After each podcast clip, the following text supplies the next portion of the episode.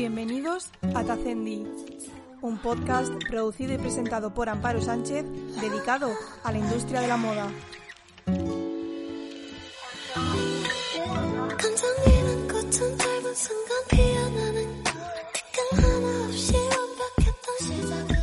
Hola a todos, yo soy Amparo Sánchez y bienvenidos de nuevo a Tacendi, un podcast donde iremos viendo y tratando las noticias que vean surgiendo a lo largo de la semana en la industria de la moda. En el caso de esta semana, pues he decidido coger una noticia muy importante y profundizar sobre ella.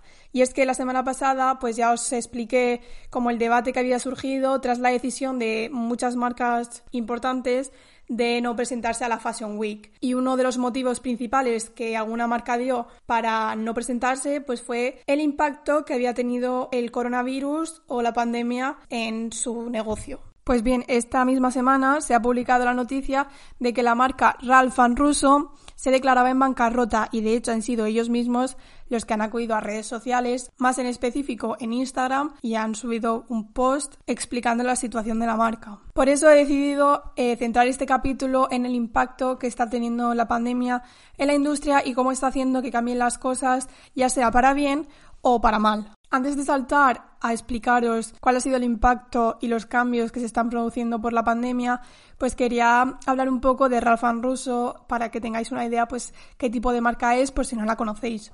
En el caso de que la conozcáis, bueno, esto va a ser una breve introducción para situar a los demás.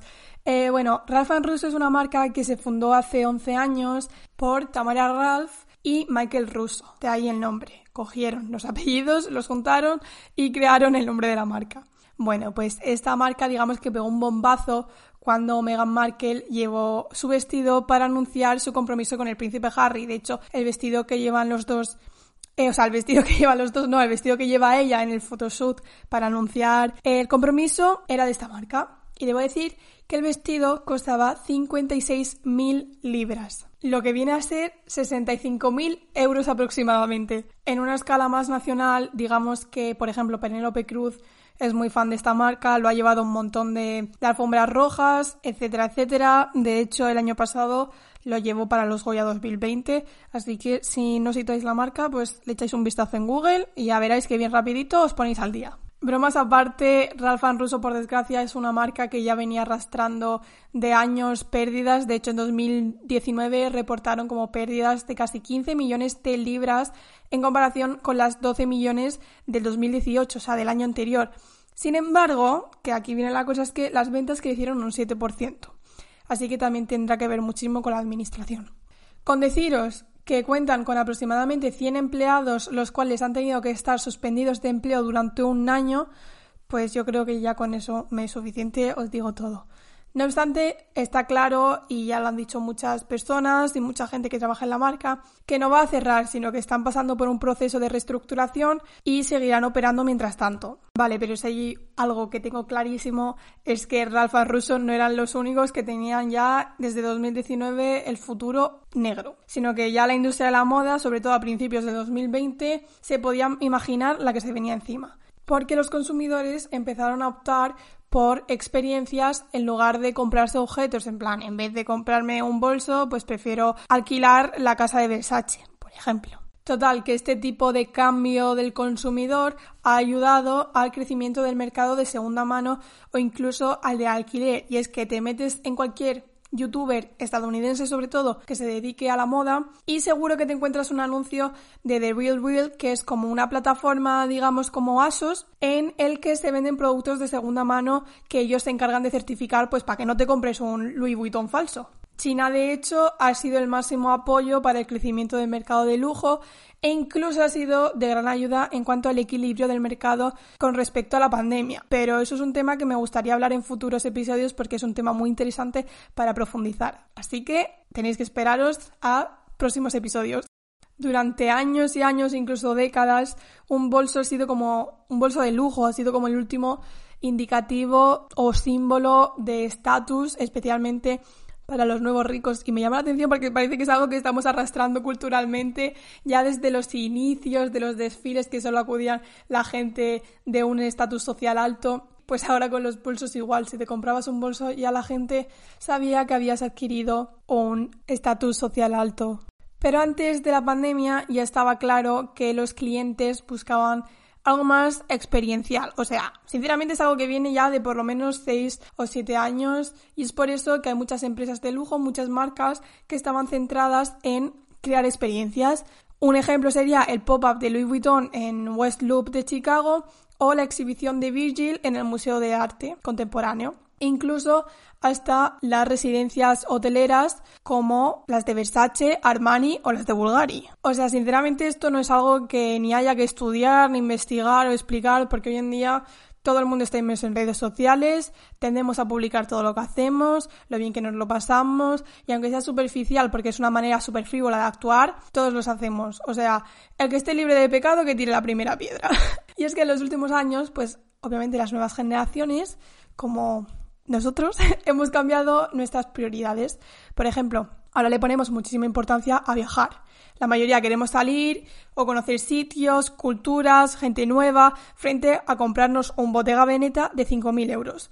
O sea, a veces estamos tan inmersos en redes y lo tenemos todo al alcance de un dedo que lo único que queremos es vivir experiencias nuevas y crear conexiones humanas. Además, según un estudio de Greenlight Insights, que es una empresa especializada en marketing, el mercado centrado en este tipo de entretenimiento como ya he dicho antes, sería por ejemplo la Pop-Up Store, crecerá en un 32% por año para el 2023.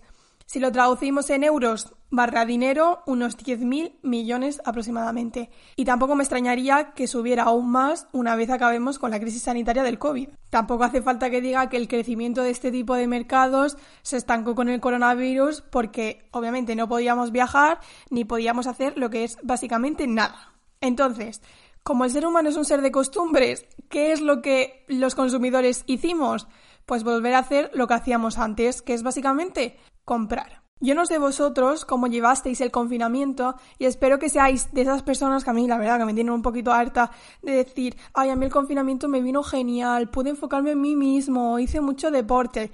Pues a mí, sinceramente, se me hizo cuesta arriba y se basó en retail therapy. ¿Qué, qué significa esto? Comprar como forma de terapia. Es decir, Zara pasó a ser mi psicóloga y se ve que me puse de acuerdo con mucha gente porque es que para finales de 2020 muchas áreas del mundo del lujo estaban remontando. Por ejemplo, LVMH, que son las siglas de LVMH, es un conglomerado que alberga 75 marcas de todo, básicamente moda, bebida, cosmética y algunas de estas marcas importantes que están dentro de este conglomerado pues serían Louis Vuitton, Dior, Fendi, Loewe, Givenchy, de maquillaje tenemos Kat Von D, Makeup Forever o incluso Sephora y de bebidas pues también está Moet y Genesis. Bien, pues LVMH aumentó un 12% en sectores como artículos de cuero, mientras que las ventas generales disminuyeron un 7%. Luego están conglomerados como Kering, que se mantienen bien a flote por las diferentes marcas que hay, es decir, por ejemplo, Gucci cayó un 9%, pero Bottega Veneta, que también está dentro del mismo grupo, subió un 21%. Lo que tengo claro es que esta tendencia va a ir disminuyendo después de la pandemia, porque obviamente es que la gente volverá a preferir las experiencias frente a comprar cosas, y más después de estar confinados. O sea, las marcas tienen que estar preparadas para un nuevo cambio que además va a ser muy brusco, ya que posiblemente la demanda de turismo o de experiencias pues es que va a aumentar. Sectores como la reventa, pues nos han visto perjudicadas por la pandemia, pero en cambio el de las experiencias, como sería el alquiler, que no me refiero a un alquiler de un lugar, sino el alquiler de bolsos o zapatos o ropa, pues reaparecerá una vez acabe toda la pandemia.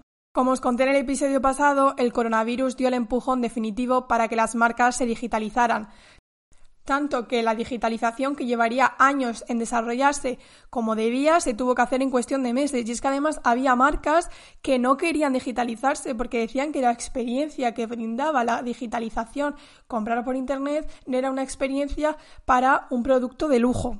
Pero es que la digitalización era una necesidad del mercado y es que las marcas tenían que centrar toda esa atención y su propio desarrollo en el comercio electrónico, porque es que en mercados muy fuertes como el de China o el de Europa era la única forma de venta, es que la gente no podía salir de casa y todos los comercios estaban cerrados, o sea, todos sabéis de lo que hablo, no hace falta que profundice en este tema. Las marcas, no obstante, querían recuperar las pérdidas que el confinamiento había causado de forma online. Eso sí, debemos tener en cuenta que la pandemia no ha afectado que es algo muy curioso, igual al sector de lujo que las marcas de moda que están al alcance de una gran parte de la población, porque el sector de lujo se muestra más resistente ya que durante el año anterior las ventas bajaron un 30% en comparación con las marcas promedio que descendieron un 5% más. También, al pasar tantas horas en casa, la gente ha optado por el confort y la comodidad, porque las ventas de ropa de andar por casa o la ropa deportiva se ha disparado.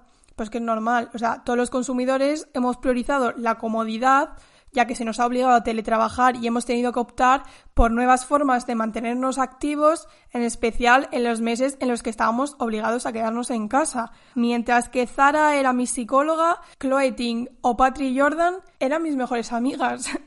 Mientras que las marcas de ropa y zapatos caían un 18%, la ropa de deporte experimentó una subida del 7%. No obstante, el cambio de vestimenta ha impactado más en mujeres que en hombres y los expertos creen que el mercado masculino de preta-porter de la alta costura seguirá expandiéndose, porque por ejemplo los hombres de negocio de Asia siguen llevando la misma vestimenta, sobre todo en China. Y se trata de ropa casual, no de ocio. Un ejemplo de esto sería como el lanzamiento de la Air Jordan Dior, que mezcla lo casual con la alta costura o el lujo que representa Dior. Además, hace poco se publicó un estudio realizado por Vogue Business donde se analizaban las interacciones que habían tenido los usuarios chinos en Weibo con las marcas durante el mes de la moda. Para los que no sepáis qué es Weibo, pues es una aplicación que se utiliza muchísimo en China y es como el Twitter chino. Pues bien, Dior se posicionó como la marca con más interacciones durante este tiempo pero sinceramente eso tiene más que ver con el marketing y el rejuvenecimiento y cómo están eh, enfocando el target que tienen que tener las marcas pues para captar el público más joven. Como podéis ver,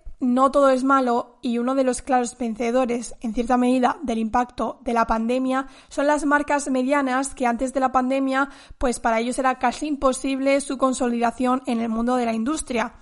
Más que nada porque la mayoría de marcas están dentro de conglomerados y estos conglomerados es que son básicamente tiburones. Y es súper difícil competir en la escala de los conglomerados. O sea, es que dentro de las marcas que hay como Kering o LVMH, aunque cada uno siga sus estrategias, se ayudan entre ellas. Hacen sinergias a nivel grupal y se benefician entre ellas a través de la búsqueda de nuevo talento o el marketing, la presencia minorista o las cadenas de producción. Entonces, las marcas que están dentro de los conglomerados son los que van a estar mejor posicionados a la hora de prosperar en la siguiente fase de crecimiento de la marca o en la industria. No obstante, también hay marcas independientes como Chanel o Hermes que por X motivos, y yo ya doy por hecho que es por la trayectoria, tienen la capacidad de administrar directamente su inventario y pueden detener y poner en marcha la producción fácilmente. Lo bueno es que la pandemia ha dado oportunidad a las marcas más pequeñas a que prosperen. Primero, porque tienen un gran control del presupuesto y muchos tienen un modelo de preventa que les ha ayudado a hacer frente a la subida de ventas. Otras, por ejemplo, han logrado ganarse el hueco personalizando las experiencias, es decir, han estudiado las exigencias de los consumidores, la demanda de los consumidores y han creado productos que se ajusten a ellos o por lo menos a los movimientos culturales que se estén dando en el momento. Hablando de las exigencias de los consumidores, una que nos ha traído el COVID es la demanda de la sostenibilidad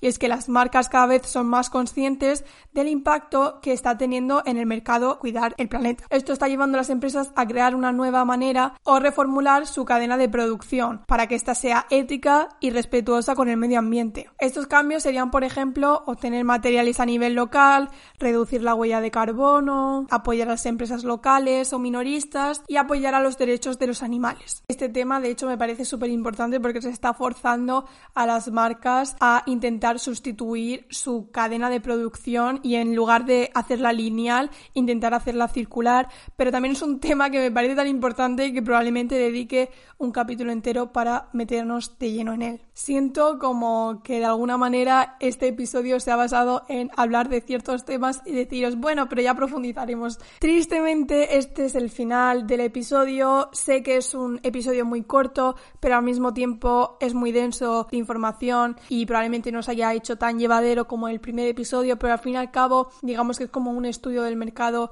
por el impacto del COVID. No obstante, espero que os haya servido de ayuda para que os metáis de lleno en el mercado de la industria y os prometo que el próximo episodio va a ser mucho más ameno y más llevadero. Para finalizar, podéis encontrarme en Instagram como arroba Podcast, donde os aviso cada vez que hay un episodio nuevo. Muchas gracias por haber llegado hasta aquí si lo has hecho y nos vemos la semana que viene con un nuevo episodio. Un beso muy grande.